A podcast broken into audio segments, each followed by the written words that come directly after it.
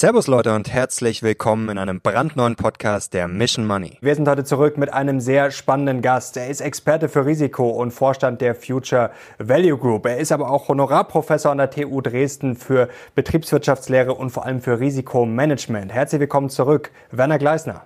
Einen schönen guten Tag, hallo. Ja, Thema Risiko, Herr Gleisner. Da haben wir heute einiges zu besprechen. Ähm, momentan ja, geht's drunter und drüber. Es sind schwere Zeiten. Können Sie sich daran erinnern, dass schon mal so viele geballte Risiken auf einmal auf uns zugekommen sind? Also grundsätzlich äh, mögen wir uns ja nicht so gerne mit Risiken auseinanderzusetzen, äh, auseinandersetzen, sei denn sie kommen dann wirklich. Wir haben natürlich im Moment eine, eine beachtliche Abfolge an Risiken. Aus einer Forschungsperspektive muss man aber natürlich ähm, die auch immer ein bisschen äh, einordnen. Wir leben trotz allem in einer Zeit mit vergleichsweise wenig äh, Risiko, wenn man das auf den einzelnen Menschen bezieht. Woran sieht man, dass die Lebensrisiken insgesamt niedrig sind? Wir haben eine sehr hohe Lebenserwartung, wir haben ein hohes äh, Level an Gesundheit und Wohlstand und daran werden auch diese jetzigen Krisen nichts ändern. Also in der historischen Einordnung sind wir immer noch in einer der angenehmsten Zeiten, in denen man sie jemals hätte erleben können. Es ist natürlich tatsächlich so, aus der großen Welt der volkswirtschaftlichen Risiken, wir kennen da so zwölf Hauptgruppen, haben wir wir insgesamt mit etwa zehnprozentiger Wahrscheinlichkeit pro Jahr mit einer davon zu rechnen. Aber es ist natürlich so, dass die Risiken nicht immer dann netterweise in zehn Jahresabständen kommen, sondern wir haben eine gewisse Verdichtung. Das ist sicherlich eine gewisse Häufung. Wir haben gerade auch eine Zunahme der geopolitischen Risiken. Aber bei einer längerfristigen Betrachtung ist das, sagen wir mal, immer noch in einem akzeptablen äh, Rahmen. Es ist unerfreulich. Wir werden damit uns auseinandersetzen müssen, aber keine wirklich außergewöhnliche Situation. Sie haben gerade das Wort angenehm, äh, glaube ich, bei Ihrer Schilderung äh, ausgesprochen. Jetzt wird es aber trotzdem für viele Leute unangenehm. Jetzt gab es heute schon eine Bildschlagzeile, dass äh, die ersten Vermieter das Warmwasser rationieren. Wir haben Angst, dass jetzt ja das Gas vielleicht wirklich richtig knapp wird, der Winter richtig hart wird. Ähm, sind wir in Deutschland vielleicht auch ein bisschen risikoblind, gerade vielleicht die jüngere, mittlere Generation, weil halt einfach die letzten 30, 40, 50 Jahre nicht wirklich was Schlimmes passiert ist, nach dem Motto, ach, das äh, geht schon gut und es ist ja noch nie was passiert. Ähm, das geht diesmal auch gut. Sind wir risikoblind? Das ist genau das Problem. Also man kann sogar ganz allgemein sagen, Menschen sind eigentlich grundsätzlich risikoblind, wenn man da die psychologische Forschung zum Thema mal etwas flapsig zusammenfassen äh, möchte. Risikoblindheit bedeutet, dass die Menschen sich mit dem Thema Risiko erst gar nicht äh, beschäftigen äh, möchten. Es sei denn, man wird wirklich mit dem eingeschlagenen Risiko dann konfrontiert. Es bedeutet als zweites, dass wir nicht in der Lage sind, die Risiken vernünftig zu priorisieren. Und das dritte ähm, ist, dass wir nicht in der Lage sind, Risikoinformationen adäquat in Entscheidungen umzusetzen. Heißt insbesondere, dass wir uns nicht speziell ähm, auf Risiken vorbereiten. Und äh, Sie haben sicherlich nicht ganz unrecht. Dieses Problem, das sehen wir in Deutschland in den letzten Jahren in ganz besonderer Weise.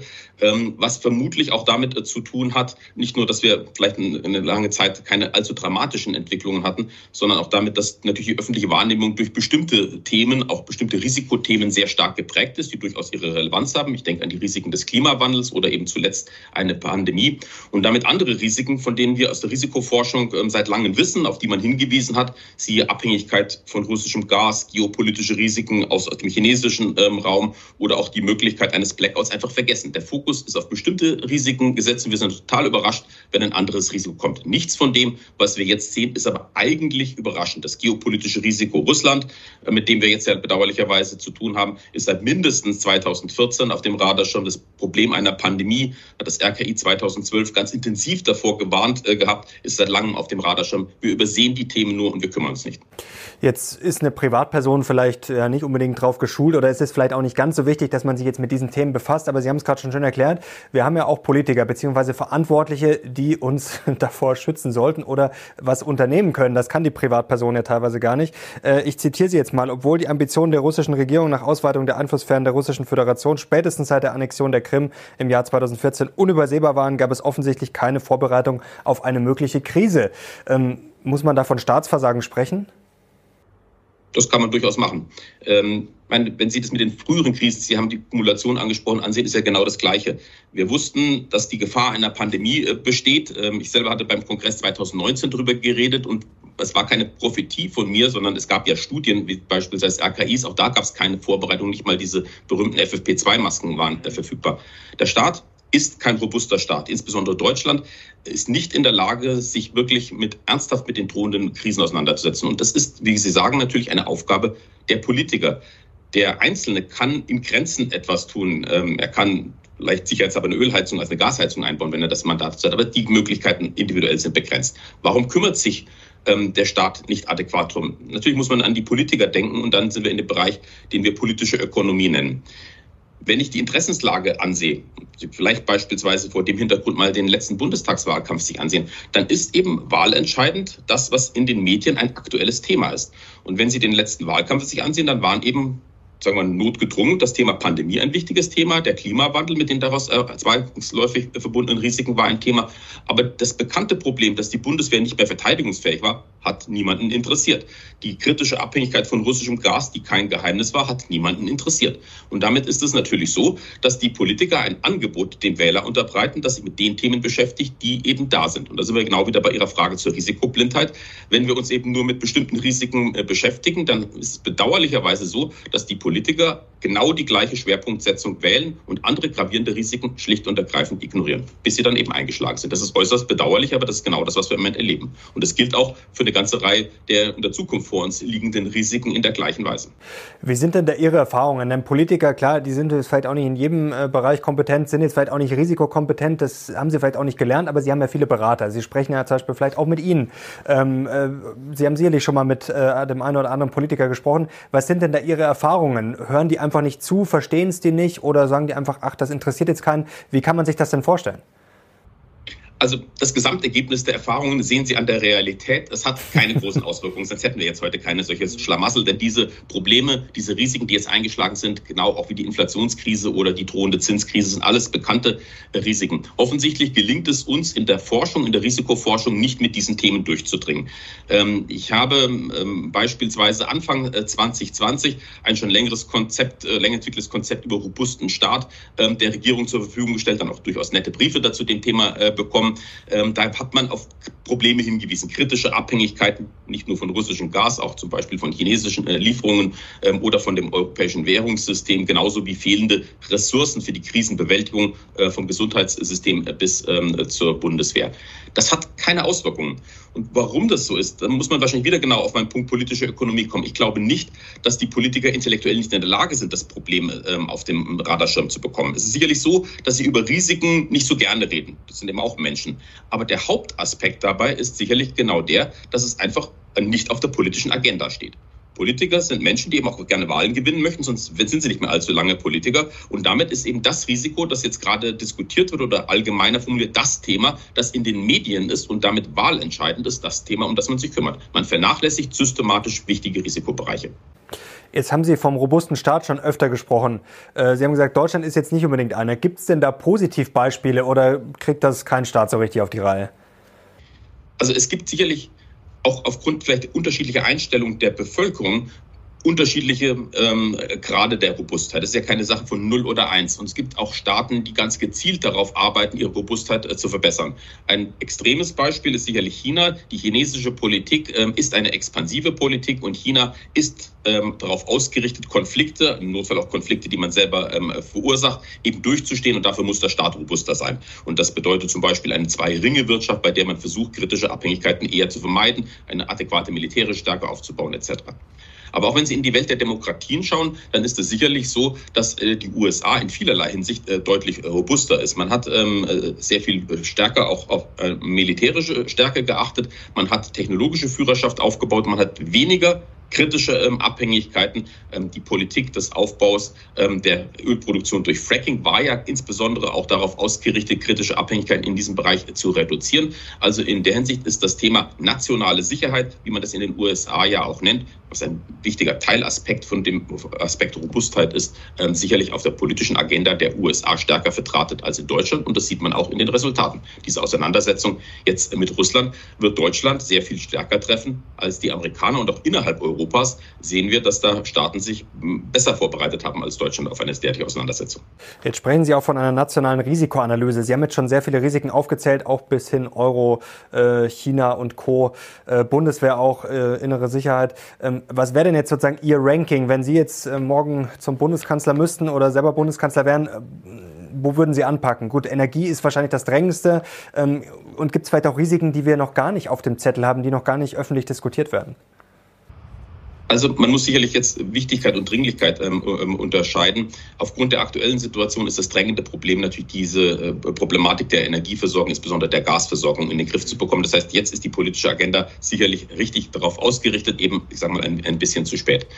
Ähm, bevor ich Ihnen ein paar solche Risiken ähm, nochmal nenne, die bei uns auf der Agenda stehen, diesen Begriff der, der nationalen Risikoanalyse nochmal eingeordnet ein großer Teil des Problems besteht im Moment darin, dass wir eben nicht mal versuchen, eine Priorisierung von Risiken vorzunehmen.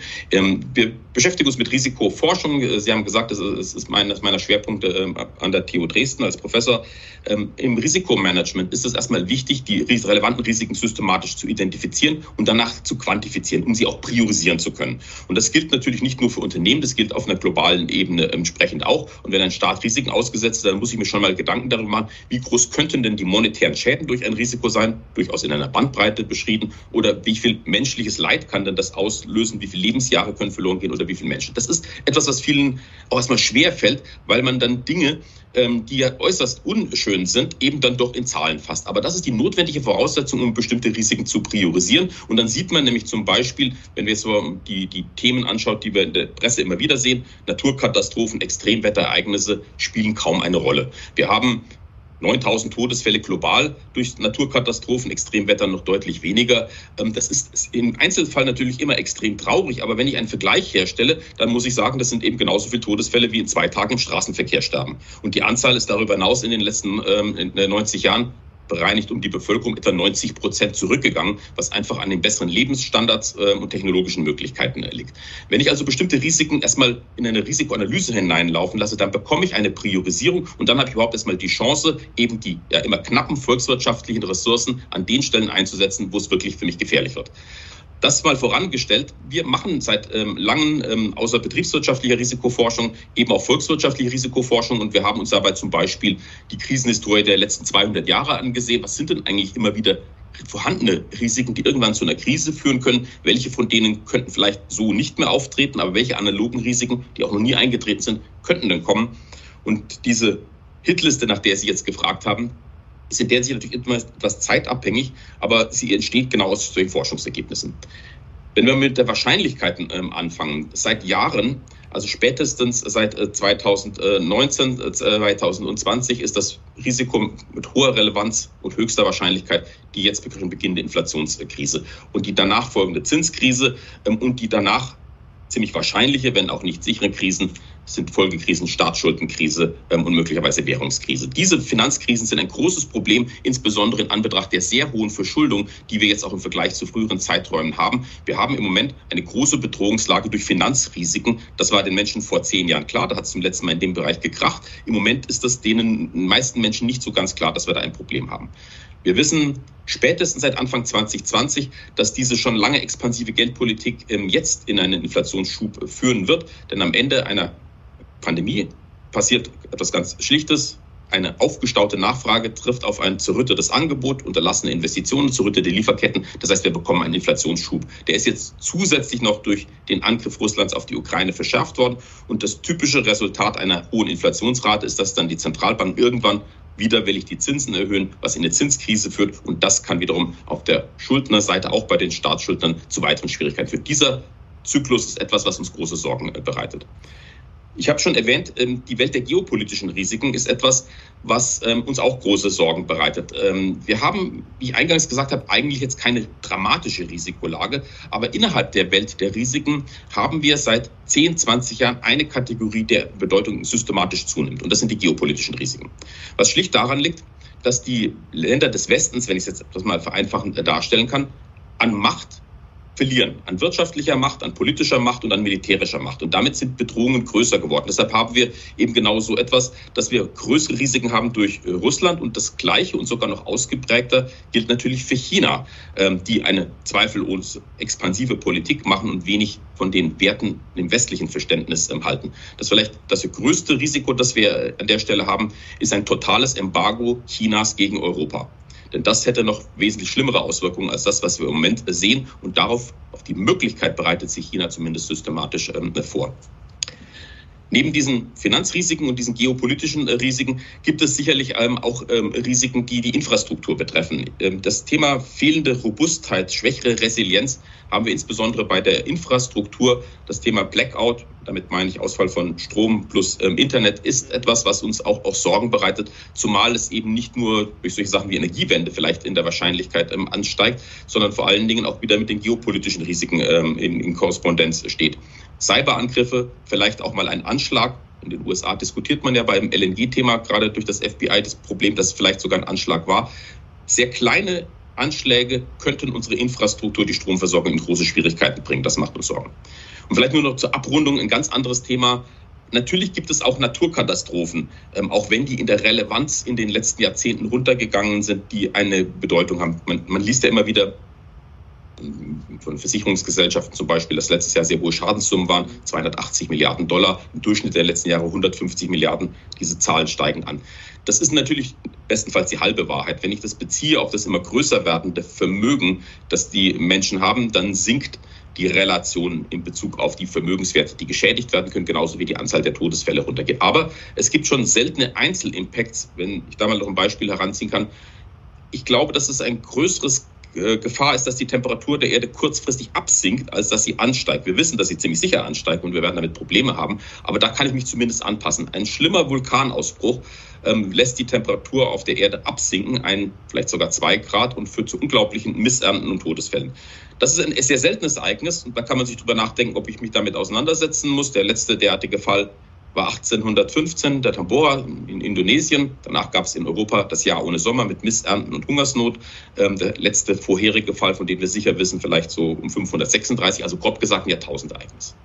Das sind genau natürlich die Dinge, bei denen ein Politiker erst sagen würde, was interessiert mich ein Ereignis, das alle tausend Jahre eintritt. Aber wenn wir uns an die heute geborenen Menschen sehen, die haben eine Lebenserwartung von 100 Jahren. Das heißt, die haben immerhin eine Wahrscheinlichkeit von zehn Jahren, dass die mit einem solchen Problem mal konfrontiert werden. Und deshalb denke ich, lohnt es sich, neben diesen durchaus eher wahrscheinlicheren Risiken auch über solche Extremrisiken mal nachzudenken und sich zu überlegen, weil man in solchen Fall eigentlich reagieren würde. So, jetzt waren es genug schlimme Risiken. Meine wichtige Botschaft ist, es gibt eine ganze Reihe Risiken und worum es uns gehen muss als, als Menschen, als Wähler und damit aber auch als Politiker, ist es uns nicht nur mit den Risiken auseinanderzusetzen, die gerade eingeschlagen sind. Dann ist es nämlich eigentlich schon zu spät. Und auch nicht nur mit denen, die jetzt quasi sozusagen populär sind, sondern wir brauchen eine strukturierte Übersicht über die Risiken, die vor uns liegen und dann eine Ausrichtung der knappen volkswirtschaftlichen Ressourcen, sprich auch Steuergelder zur Bewältigung der Risiken, die tatsächlich uns bedrohen können. Herr Kleisner, jetzt haben Sie schon einige Steilvorlagen geliefert, das müssen wir gleich noch ein bisschen einordnen. Ähm, jetzt hat mich äh, bei der Recherche oder bei der Vorbereitung eine Frage umgetrieben. Ähm, es ist ja natürlich völlig rational und wichtig, sich auf Risiken vorzubereiten. Sie haben es gerade gesagt, wenn jetzt zum Beispiel der Vulkan ausbricht oder wenn die Ernte ausfällt, was unwahrscheinlich aber möglich ist. Ähm, wir haben viele Probleme, ob wir jetzt vielleicht neue Bunker bräuchten, ob wir jetzt die Bundeswehr hochrüsten müssen, Infrastruktur. Ähm, das kostet ja auch alles Geld. Zum Beispiel die Pandemie, FFP2-Masken. Ähm, wenn wir uns jetzt für alle möglichen Risiken absichern, ähm, das kostet doch massiv Geld, oder? Das würde doch wahrscheinlich auch wieder die Inflation treiben, beziehungsweise da würden doch die Leute äh, durchdrehen, wenn es jetzt heißt, oh, wir müssen jetzt die Steuern erhöhen, äh, damit wir jetzt auf einen Vulkanausbruch vorbereitet sind. Das ist doch schwierig, oder? Also im Endeffekt reden wir von einer Art Versicherungsprämie. Das heißt, es ist genau richtig. Wir haben in einer gewissen Weise etwas über unsere Verhältnisse gelebt, weil wir notwendige Maßnahmen nicht in die Wege geleitet haben. Wir haben jetzt schon seit bald 20 Jahren zum Beispiel dieses Ziel 2% Ausgaben für die Sicherheit, für die Bundeswehr, haben wir nicht eingehalten. Das heißt, wir haben das verfrühstückt, was man jetzt eigentlich gebraucht hätte. Wir haben ähm, Ressourcen, die es früher mal gegeben hat, sich auf eine Pandemie vorzubereiten, ähm, vor der Pandemie abgebaut. Keine besonders geschickte Geschichte. Wir haben Geld eingespart, weil wir das billige russische Gas bezogen haben und nicht andere Dinge. Das heißt, wir haben uns empfindlich gemacht für Risiken, indem wir bestimmte Investitionen ähm, aufgeschoben haben in Sicherheit. Aber wir sehen jetzt die Konsequenzen. Ähm, irgendwann kommt uns das Problem eben in einem großen Einschlag wieder. Es ist also keine Dauereinsparung. Es ist durchaus sinnvoll, zu investieren. Aber, und das ist die wichtige ähm, Einschränkung dabei, es macht eben keinen Sinn, immer in das aktuelle Modethema alles zu investieren. Ähm, also, ich sage jetzt mal, aktuelles Thema Klimawandel. Wir haben mit Klimawandel Risiken. Aber der Klimawandel ist bei weitem nicht das einzige Risiko, dem wir ausgesetzt sind. Und deshalb ist es eben auch nicht sinnvoll, alle Ressourcen der Bewältigung auf eine Risikokategorie zu setzen. Wir brauchen eine Risikoanalyse, darauf habe ich vorhin hingewiesen, dass mir erstmal zeigt, wie relevant ist welches Risiko. Und ich brauche dann eine Strategie, den Staat robuster zu machen und die volkswirtschaftlichen Mittel so einzusetzen, dass der, Risikoumfang der Bevölkerung damit eben auch systematisch äh, möglichst gut reduziert wird. Sie haben auch geschrieben vom Stichwort Politikerhaftung. Jetzt haben wir äh, ein gewisses Problem der Stadt. Äh, Sie haben von der Politikerhaftung auch, das Stichwort ist, äh, ist mir untergekommen. Ähm, jetzt haben wir ein Problem. Der Staat ist ja, wenn wir jetzt mal das Unternehmen sehen, ähm, vielleicht nicht ganz so effizient. Er ist sehr, sehr groß. Das macht es natürlich nicht einfacher. Und auch ein Unternehmen, wo es jetzt nicht zwingend immer Konsequenzen gibt. Natürlich gibt es Konsequenzen für den einen oder anderen Beamten oder Politiker. Aber es ist jetzt schon was anderes als in einem privaten Unternehmen. Ähm, ja, wäre es eine Möglichkeit, Politiker haftbar zu machen? Ist das überhaupt realistisch? Und würde dann überhaupt noch jemand Politiker machen? Das wäre ja auch die Frage. Ja, realistisch ist eine sehr gute Frage. Realistisch ist es nur, wenn die Bevölkerung und damit der Wähler das wirklich ähm, äh, möchte. Ich habe da immer meine Zweifel. Aber es ist trotzdem mal interessant, den von Ihnen angesprochenen Vergleich zu den Unternehmen zu sehen. Ich hatte vorhin auch aufgrund Ihrer Frage erläutert das Problem der Risikoblindheit. Der Mensch mag sich eben nicht mit Risiken auseinandersetzen. Ähm, und äh, wir sehen das Problem auf Unternehmensebene in vielen Studien, dass die Fähigkeiten von Unternehmen im Umgang mit Risiken entsetzlich schlecht entwickelt sind. Ähm, wir wissen, dass natürlich ähm, unternehmerische Tätigkeit immer mit Risiken verbunden ist. Und auf Unternehmensebene meine ich damit ausdrücklich Chancen und Gefahren. Und trotzdem ist es so, dass die Unternehmen oft vorhandene Risiken übersehen oder bei wichtigen Entscheidungen, beispielsweise über Investitionen, Risiken nicht im Entscheidungskalkül berücksichtigen. Das war die Grundlage, damit der Gesetzgeber Mindestanforderungen an das Risikomanagement formuliert hat. Dort kommt nämlich genau diese, äh, diese äh, Decision Rule auf Ebene der Unternehmen her, die Business äh, Judgment Rule. Das heißt, der Gesetzgeber hat auf der einen Seite die Unternehmen verpflichtet, Risiken, denen sie ausgesetzt sind, zu identifizieren, zu quantifizieren und zu aggregieren, also auch die Kombinationseffekte der Risiken durchzurechnen und vor allen Dingen, das ist in Deutschland Paragraph 93 Aktiengesetz, eben bei anstehenden unternehmerischen Entscheidungen eben auch vor der Entscheidung zu zeigen, wie viel Risiko habe ich denn danach. Vollkommen vernünftig und dieses Gesetz gibt es genau deshalb, weil wir wissen, dass die Menschen es sonst nicht tun. Die Diskussion ist natürlich naheliegend. Auf politischer Ebene haben wir genau das Gleiche. Politiker treffen viele Entscheidungen mit unseren Steuergeldern, dass man eben auch hier sich vor der Entscheidung überlegen müsste, was hat denn diese Entscheidung für Auswirkungen in der Zukunft, auch bezogen auf den Risikoumfang. Und das ist genau die Idee, das, was die Politiker den Unternehmensverantwortlichen vorgegeben haben, die Business Judgment Rule auch auf Ebene der Politik zu übertragen, also eine Verpflichtung vor einer Entscheidung zum Beispiel auch über die damit verbundenen Risiken nachzudenken. Also macht es rein rational Sinn. Das ist aber verständlich, aus Eigeninteresse haben die Politiker etwas einfacher, die Geschäftsleitungen zu verpflichten als sich selber. Ich sehe im Moment bedauerlicherweise relativ wenig ähm, Potenzial in der praktischen Umsetzung.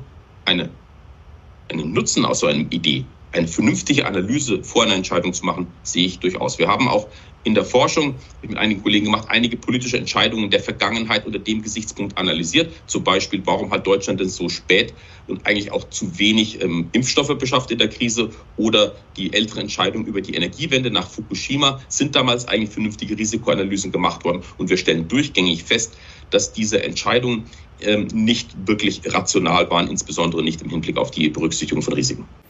Jetzt wollen wir die Einzelrisiken noch mal ganz kurz äh, durchsprechen. Zum Beispiel der Blackout. Äh, vor ein paar Jahren, äh, wenn man darüber gesprochen hätte, dann hätten einen alle für einen Spinner gehalten, wahrscheinlich oder vielleicht sogar noch vor zwei, drei Jahren wäre man noch im Bereich der Verschwörungstheorie gewesen. Mittlerweile, ja, scheint das sehr realistisch zu sein. Ähm, kann man da überhaupt eine Wahrscheinlichkeit taxieren? Und ja, was kann man da rational dagegen unternehmen? Wie kann man da vorbauen? Also wir selber machen keine Analysen über Blackout. Ich nutze da also auch nur Studien Dritter. Das vielleicht mal ganz grundsätzlich. Als Risikoforscher kann man natürlich nicht in jedem Spezialgebiet selber die Analysen durchführen. Wir gucken uns natürlich Studien über Klimarisiken an, genauso wie über Studien zu Gefahren durch Pandemien, wie auch äh, Blackout. Bei den volkswirtschaftlichen Risiken, da machen wir eigene Forschung. Wenn ich mir das ansehe, was wir über Blackout äh, lesen, dann ist eines klar und leicht nachvollziehbar, das Risiko nimmt zu aus Gründen, die ich gleich nochmal erklärt habe. Die Wahrscheinlichkeiten, die dahinter liegen, sind ähm, natürlich abhängig davon, was interpretiere ich denn eigentlich als ein Blackout. Ist ein Tag ganz Deutschland schon ein äh, Blackout oder ist es eine Woche, was dann viele ansehen. Aber ein wirklich schwerer Blackout im Sinne von Größenordnung eine Woche, Großteil des Stroms nicht mehr verfügbar, gibt es eben schon viele Schätzungen, die sagen zumindest perspektivisch auf die nächsten zehn Jahre Wahrscheinlichkeiten von zehn Prozent. Ähm, es gibt Pessimisten, die schreiben da 50 Prozent hin. Das sind natürlich relevante Risiken, mit denen man sich beschäftigen muss. Der Grund für die Zunahme dieses Risikos, ich meine, einen Grund haben wir gerade eben schon, schon erlebt. Wir haben ähm, zu reduzieren oder Robustheit hängt auch davon ab, dass ich kritische Abhängigkeiten vermeide. Das ist eines der zentralen Prinzipien eigentlich des Risikomanagements. Man darf durchaus internationalen Handel beispielsweise betreiben, aber man sollte es vermeiden, mit jemandem zu, einen Handel zu betreiben und etwas zu beziehen, wenn man ihn nicht substituieren kann, zumindest nicht kurzfristig. Und wenn Sie unsere Energiewende ähm, ansehen, die ja mit dem löblichen Ziel stattfindet, CO2-Emissionen äh, zu, zu reduzieren, dann hatten wir dadurch die Konsequenz, dass wir den bisherigen Energiemix, der ursprünglich sogar mal Öl hat, äh, umfasst hatte, dann haben wir Braunkohle und Steinkohle, dann haben wir ähm, Atomenergie und natürlich die Erneuerbaren und Gas. Das heißt, wenn irgendetwas davon ausfällt, haben wir auf jeden Fall genug Versorgung mit den anderen Energieträgern. Wenn ich die Energiewende weiterverfolge, passiert natürlich Folgendes. Ich habe nur erneuerbare Energien und in relativ langen Zeiten, die berühmten Dunkelflauten, habe ich eben das nicht. Und speicherbar ist die Energie auf absehbarer Zeit nicht im notwendigen Umfang. Also brauche ich natürlich irgendeine Reserve dahinter stehen. Und wir haben uns entschieden, dass die einzige akzeptable Reserve in Deutschland Gas ist. Und damit haben wir natürlich systematisch die Abhängigkeit von Gas erhöht. Wir können ja noch froh sein, dass das Problem mit Russland zu einem Zeitpunkt bekommen ist, in dem wir nicht schon komplett von Gas abhängig äh, sind. Auch dieses Thema der Cyberangriffe, auf die ich hingewiesen habe, ist natürlich da. Wir produzieren natürlich ein System, das insgesamt empfindlicher wird gegen Cyberangriffe oder aber auch gegen ganz klassische ähm, Anschläge. Wir produzieren äh, oder wir benötigen Stromkapazitäten, Stromleitungen, von der ähm, Windkraft, die eher im Norden produziert wird, in den Süden. Solche Dinge sind natürlich potenzielle Anschlagsziele. Also wenn es eben wieder Thema geopolitische Auseinandersetzung geht, dann muss man insgesamt sagen, dass wir durch die Veränderung des Mixes der Energieträger auf der einen Seite und auf der anderen Seite durch eine erhöhte Empfindlichkeit des Infrastruktursystems höhere Gefahren haben, dass wir einen Blackout bekommen. Ähm, ich bin auch ein Optimist. Man muss immer klar sagen, ich habe kein Problem damit, wenn jemand sagt, ich richte mich mal auf das Wunschszenario zunächst einmal aus. Ich kümmere mich um das Wunschszenario. Das mag dann eben heißen, Herr Putin führt eben keine Kriege oder es gibt eben keinen Blackout oder es kommt eben keine Pandemie. Aber gutes Risikomanagement bedeutet, dass ich mir eben auch die Alternativszenarien die durch Risiken eintreten können, vergegenwärtige. Das ist genau die Aufgabe einer Risikoanalyse. Und egal wie nett ich das Wunschszenario finde, dass ich mich auch auf die unerfreulicheren Szenarien vorbereite. Das ist das, was bei uns im Moment bedauerlicherweise oft nicht passiert. Und jetzt zum Blackout, klare Aussage, das ist ausreichend wahrscheinlich, dass man sich auf die Möglichkeit besser vorbereiten sollte. Mhm. Jetzt sprechen wir gleich über die Finanzthemen. Das ist natürlich sehr interessant, vor allem was Sie da noch konkret erwarten. Ein Thema würde mich jetzt interessieren. Jetzt haben wir das ja öfter gehört, sozusagen das geflügelte Wort mittlerweile schon, äh, die Energie Äh, lag als eigentlich in den Händen von Russland, die Sicherheit in den Händen der USA und unser Wohlstand auch zum großen Teil in China. Jetzt können wir uns natürlich einen gewissen Teil der Sicherheit vielleicht zurückholen. Gut, das ist ja schon auf dem Weg, dass wir vielleicht doch wieder mehr in die Bundeswehr investieren. Energie, da sind wir gerade gezwungenermaßen natürlich auch auf dem Weg. Mal schauen, wie gut das funktioniert. Ähm, China ist jetzt zum Beispiel so ein Thema. Ich habe vor kurzem ein Interview gehört mit äh, VW-CEO Herbert Dies, der war da sehr ähm, optimistisch. Natürlich ist China ein Riesenmarkt. Ähm, wie gehe ich denn da als, als als Unternehmer vor? Also wir wissen jetzt, China ist nicht mehr so offen. China will natürlich, ähm, dass die Welt in gewisser Weise abhängig ist, will sich aber ein bisschen unabhängiger von der Welt machen. Wenn ich jetzt VW bin, ich kann ja jetzt nicht sagen, äh, wir verkaufen jetzt äh, keine Autos mehr nach China, weil das könnte irgendwann mal schief laufen. Also man kann sich ja aus so einem Markt nicht äh, zurückziehen, oder? Ich meine, wie, wie stellt man sich da auf? Also das ist doch extrem schwierig. Ja, erlauben Sie mir einen kleinen Exkurs. Sie haben drei kritische Abhängigkeiten ähm, von wegen Sicherheit, Energie und Lieferung ähm, erwähnt. Ich möchte die vierte noch nachtragen. Ja. Ähm, wir haben eine kritische Abhängigkeit auch noch im Währungssystem, denn unsere, mhm. unsere Währung und Geldwertstabilität hängt auch noch davon ab, dass in bestimmten anderen europäischen Ländern ordentlich gewirtschaftet wird. Ähm, wir erhöhen hier auch die Abhängigkeiten natürlich, ähm, Thema Schuldenunion ähm, von solchen Ländern. Das sollte man vielleicht noch erwähnen. In der Vergangenheit war im Hinblick auf die Robustheit Deutschlands die die hohe Bonität Deutschlands und die stabile Währung einer der ganz wesentlichen Pluspunkte, die es der Deutschland durchaus auch hat. Und dieser zerbröckelt bedauerlicherweise. Das ist vielleicht noch ähm, als vierter Punkt äh, zu erwähnen. Zu den Unternehmen und, und China. Zunächst einmal wir müssen ein bisschen unterscheiden zwischen der Welt der, äh, der, der, Regierungen, des Staates und der Unternehmen. Unternehmen haben durchaus das Mandat, deutlich höhere Risiken einzugehen. Ähm, wir möchten zwar, dass unser Staat ähm, überlebt, weil dann alle Menschen im Staat und Unternehmen betroffen sind, aber diese gleiche harte Anforderung habe ich auf Ebene der Unternehmen nicht. Deshalb ist erstmal wichtig, aus Unternehmenssicht den Risikobegriff äh, darzustellen. Risiko ist im Allgemeinen die Möglichkeit einer Planabweichung, einer positiven wie einer negativen, also eine Chance und eine Gefahr. Auf Ebene der Risiken, die wir bisher auf staatlicher Ebene diskutiert haben, von Vulkanausbruch bis zum Krieg, sind es Gefahren. Auf Ebene der Unternehmen muss uns klar sein, wir müssen immer die Chancen auch mit ins Kalkül ziehen. Risiko ist die Möglichkeit einer Planabweichung.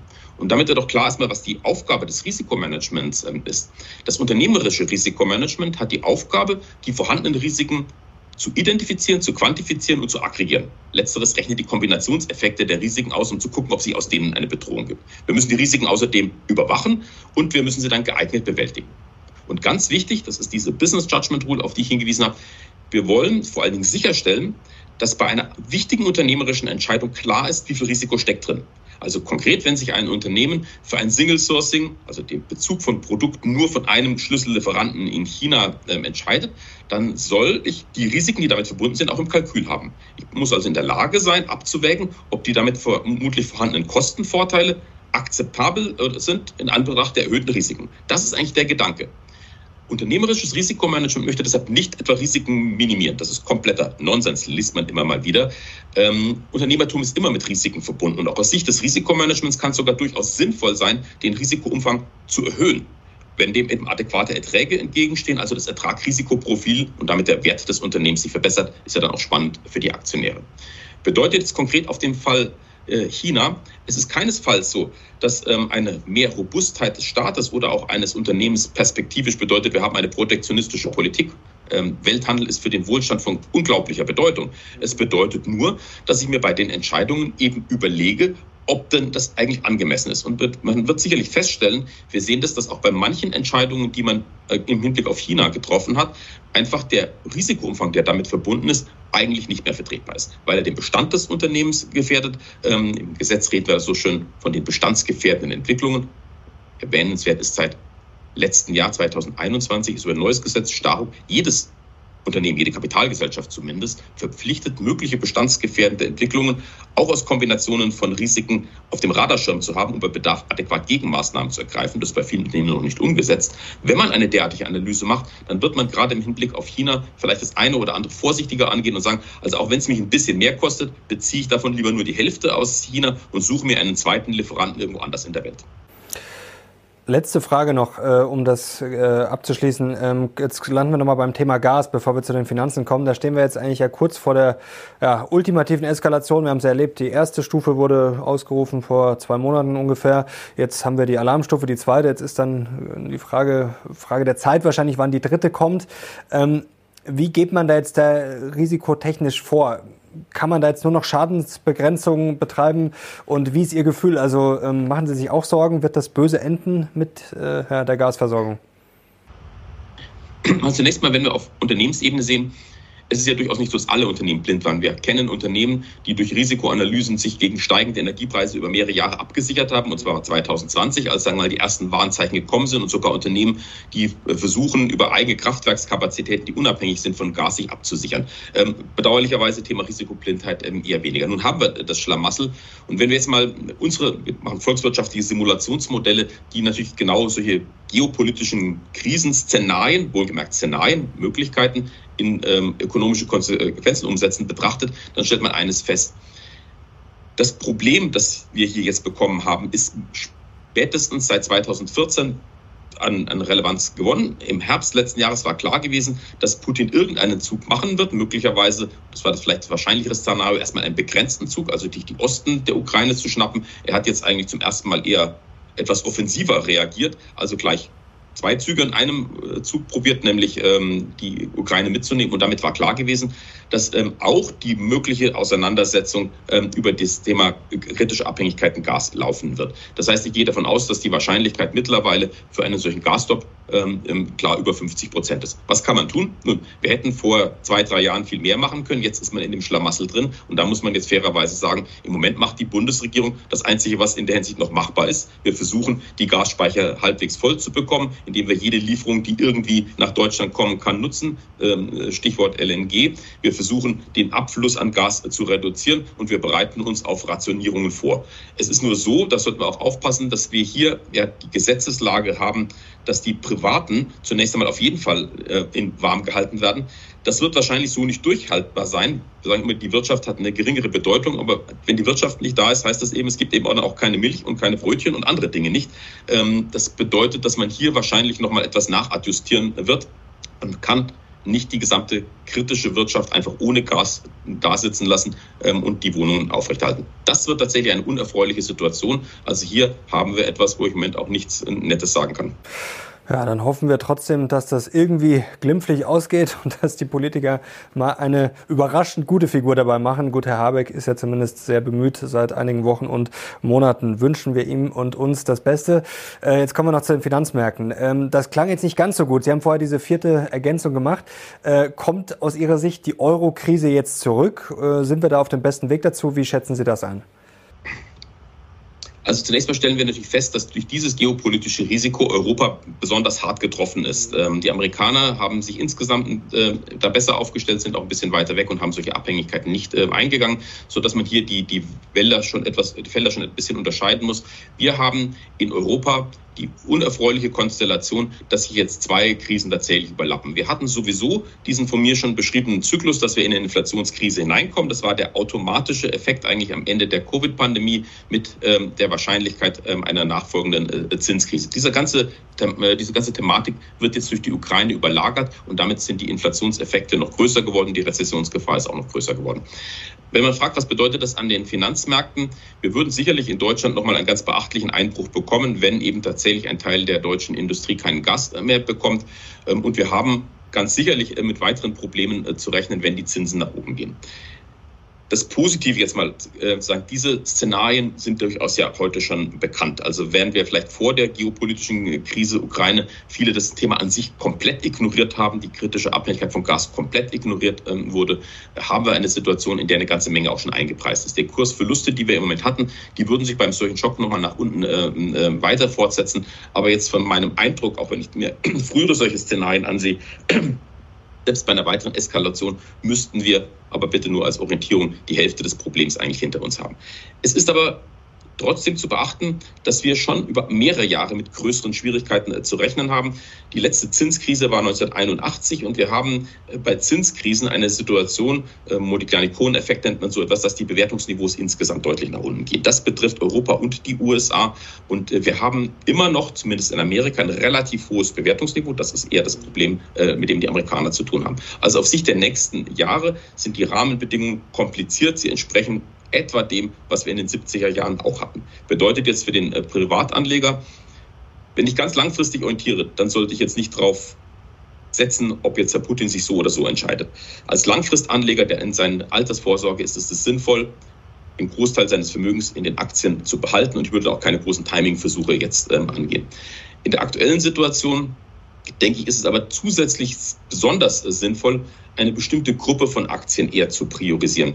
Äh, wir nennen die einfach robuste Unternehmen, genau das, was wir oben schon mal äh, diskutiert haben. Robuste Unternehmen haben bestimmte Eigenschaften, von denen wir wissen, dass sie insbesondere in Krisensituationen besonders gut abschneiden. Ein robustes Unternehmen hat etwas, was wir finanzielle Nachhaltigkeit nennen, haben wir gerade Anfang des Jahres eine Studie zu dem Thema veröffentlicht. Das heißt, die haben zum Beispiel eine niedrige Ertragsschwankung, sie haben eine niedrige Insolvenzwahrscheinlichkeit und einen eine Rendite, die weit oberhalb der Kapitalkosten ist. Und zur Absicherung dieser finanziellen Position ähm, achten wir auf bestimmte Eigenschaften der Strategie, um unsere aktuellen Beispiele aufzugreifen, zum Beispiel das Vermeiden kritischer Abhängigkeiten und die Verfügbarkeit von Kernkompetenzen, die mir Preissetzungsmacht geben, was gerade in der Inflationskrise da ist. Diese robusten Unternehmen werden sich in einer Krise auf jeden Fall gut schlagen. Und deshalb ist es keine schlechte Idee, gerade in der jetzigen Situation eher mal auf solche Unternehmen äh, zu setzen. Ähm, damit hat man in der Krise das Beste gemacht, was man machen kann. Sehr gut. Das ist äh, ja ein wichtiges Thema auf jeden Fall. Äh, Sie haben jetzt vom äh, Zinsschock gesprochen. Ähm, die Frage ist ja, was wäre denn jetzt ein Schock? Äh, denn wir rechnen ja jetzt mit steigenden Zinsen. Also ab wann wäre es ein Schock? Also ich sage jetzt mal in den USA ab 4, 5, 6, 7, 8 Prozent. Also ähm, was ist Ihre Prognose und was wäre jetzt sozusagen überraschend? Was ist aus Ihrer Sicht jetzt eingepreist? Also eingepreist ist eine weitere Zinserhöhung. Gerade in Amerika, denke ich, planen die meisten schon mit Zinssätzen oberhalb von drei Prozent. Europa, die EZB hat ja ähm, sich bisher sehr dezent verhalten, weil die eigentliche gesetzliche Priorität, kümmert euch um Preisniveau-Stabilität, aufgegeben wurde zum Thema, wir finanzieren ähm, hochverschuldete Länder. Jetzt wird die EZB aufgrund der hohen Inflationsraten nicht mehr umhinkommen, die Zinsen auch anzuziehen. Vor allen Dingen, wir sehen es ja eigentlich auch täglich, weil der Euro auch noch abschmiert, was dann natürlich noch weitere Probleme auslöst, sodass eine zwar nicht ganz so starke, aber ähnliche Entwicklung auch wahrscheinlich ist und eingepreist eine Phase 2 einer Zinskrise. Also nicht nur die Zinsen steigen und führen zu Schwierigkeiten, sondern es wird wirklich schlimm, ist das, was wir Anfang der 80er ähm, Jahre hatten. Wirklich kritisch wird die Sache, wenn die Zentralbanken keine andere Möglichkeit mehr sehen, eine Inflation in den Griff zu bekommen, als die Zinsen oberhalb des Levels der Inflation zu bringen. Denn dann haben wir erst positive Realzinsen. Dann haben wir so richtig die Bremse in das System hineingehauen mit hoher Wirkung auf wieder runtergehende Inflation. Jetzt wird es sicherlich so sein, dass in Anbetracht von Basiseffekten die jetzigen Inflationsraten 7, 8 Prozent wieder etwas nach unten gehen, sodass wir jetzt nicht notwendigerweise Zinssätze um die 10 Prozent haben. Aber wenn Sie diese mögliche, durchaus nicht sichere Phase 2 ansehen, dann reden wir schon noch von Zinssätzen, die sich oberhalb von 5 Prozent bewegen könnten. Das, glaube ich, ist im Moment noch nicht eingepreist. Auch da wieder der Optimist darf gerne davon ausgehen, dass wir bei der moderaten Zinserhöhung bleiben, die im Moment eingepreist ist. Aber vorsichtigerweise würde ich eine solche Zinskrise wie Anfang der 80er Jahre als Möglichkeit durchaus in Erwägung ziehen. Okay, und dann wäre es klar, dann wären Aktien jetzt wahrscheinlich schon noch etwas zu teuer diese zweite Phase ist so nicht eingepreist. Also die momentane Preisbildung, wenn ich jetzt auch so fundamentale Werte nachrechne, geht eher von dem Basisszenario aus. Also durchaus noch von weiteren Zinserhöhungen, aber nicht von der Zinskrise in den Dimensionen der 1981er, äh, von 1981. Äh, damals hatte man ja auch eine sehr lange Inflationshistorie, übrigens ganz ähnliche Krisenverlauf wie heute. Wir hatten eine geopolitische Krise, damals im arabischen Raum. Die Konsequenz war dann ähm, die Ölkrise in, in äh, Europa, auch in den USA, weil das Öl nicht mehr geliefert wurde. Die Konsequenz waren steigende Inflationsraten, gegen die man erstmal nichts unternommen hat. Die hatten wir eine Lohnpreisspirale, die Inflationsraten gingen immer weiter und irgendwann haben die Zentralbanken dann auch beginnend in den USA gemerkt, dass man das Problem eben nicht mehr in den Griff bekommt und die Zinsen dann wirklich dramatisch erhöht. Und im Endeffekt hatten wir jetzt 40 Jahre davon profitiert, dass die Zentralbanken damals einmal mit durchaus brutaler Gewalt eine Krise, eine Inflationskrise beendet haben. Leider haben die Zentralbanken daraus nicht so viel gelernt. In den letzten zehn Jahren ähm, ist man bewusst in die nächste Inflationskrise hineingelaufen. Wenn jetzt die Zinsen wirklich auf 5, 6, 7 Prozent steigen würden, kann man dann ungefähr sagen, wie viel, um wie viel zu teuer Aktien dann wären? 20, 30 Prozent? Oder sogar, Sie haben vorher von der Hälfte gesprochen, die wir hinter uns hätten. Äh, ist das jetzt auch auf Aktien, sind sogar 50 Prozent dann vielleicht nach unten drin? Also das Bewertungsniveau, wenn man jetzt Europa ansieht, das auch eine der positiven Aussagen ist insgesamt nicht dramatisch hoch. Wir würden natürlich in einer Rezessionsphase äh, rückläufige Gewinne haben mit äh, Verbindung steigender Zinssätze eine ganz grobe Orientierung, ein fundamentales Bewertungsniveau ähm, in einer solchen Situation liegt etwa auf der Höhe des Buchwerts. Das ist ein in der sich angenehmer Zufall, weil auch in der Vergangenheit bei solchen Einbrüchen oftmals der Buchwert des DAX eher die Untergrenze war. Das würde aus heutiger Sicht etwa 9000 Punkte bedeuten. In einer Paniksituation kann so etwas schon temporär mal unterschreiten werden, aber in diesem verschärften Krisenszenario wäre meine Prognose von kurzfristigen Abreißern abgesehen 9000. Okay. Ja, Aber Sie wissen ja, als Risikoforscher muss ich immer in Bandbreiten äh, denken. Ich sollte mich jetzt nicht auf die eine Zahl ausrichten. Okay, also dann behalten wir, wenn es schiefgehen würde, mal die 9000 Punkte beim DAX im Blick. Und jetzt wollen wir noch die Zuschauer vielleicht mit ein bisschen was Positiveren entlassen. Ähm, was macht Ihnen denn gerade Mut? Gibt es da was, wo Sie sagen, ja, das ist jetzt vielleicht gerade auch eine Chance? Also, was ich als Chance sehe, ist genau das, was Sie eingangs ähm, gesagt haben. Wir haben eine ungewöhnliche Verdichtung von solchen Risiken. Und ich glaube, was wir damit erreichen können, ist eine etwas veränderte Wahrnehmung. Das ist zumindest meine Hoffnung, also mein optimistisches Szenario, wenn Sie so haben möchten. Wir merken schon, dass unsere Welt auch wenn wir insgesamt, wie gesagt, relativ angenehme Lebensbedingungen haben, weiterhin mit Risiken verbunden ist, dass bestimmte Arten von Risiken, die wir längst verdrängt haben, wie eine Pandemie kommen können und auch wiederkommen können. Wir sehen, dass geopolitische Risiken existieren und sogar zunehmen. Ich hoffe, dass sowohl auf Ebene der Privatpersonen als auch auf Ebene der Unternehmen als auch auf Ebene des Staates diese Erkenntnis, diese Lessons learned nicht zu schnell wieder verdrängt werden und dass wir uns intensiver mit dem Thema Risiko beschäftigen. Wie erwähnt, wir mögen das nicht. Aber ich hoffe, dass mehr Menschen verstehen, dass es einfach wichtig ist, sich mit Chancen und Gefahren, also mit Risiken zu beschäftigen, eine vernünftige Analyse anzustellen, welchen Risiken bin ich denn ausgesetzt und dann auch priorisiert Maßnahmen zu ergreifen, um die Risiken besser in den Griff zu bekommen. Das Leben wird immer mit Risiken behaftet sein, aber man muss sie nicht einfach so tragen, wie sie kommen. Herr Gleisner, das hat großen Spaß gemacht. Herzlichen Dank. Danke Ihnen. Danke euch zu Hause fürs Zuschauen und ich hoffe, euch hat's gefallen und ihr gebt jetzt Daumen nach oben und schreibt es auch gerne mal in die Kommentare. Ich glaube, wir haben einigen Stoff zum Diskutieren geliefert, was ihr als größtes Risiko momentan seht oder vielleicht auch noch als versteckte Risiken, wo ihr sagt, ja, das hat noch gar keiner auf dem Zettel. Schreibt es gerne in die Kommentare. Danke euch fürs Zuschauen. Danke Ihnen. Bis zum nächsten Mal. Wir sehen jetzt raus. Ciao.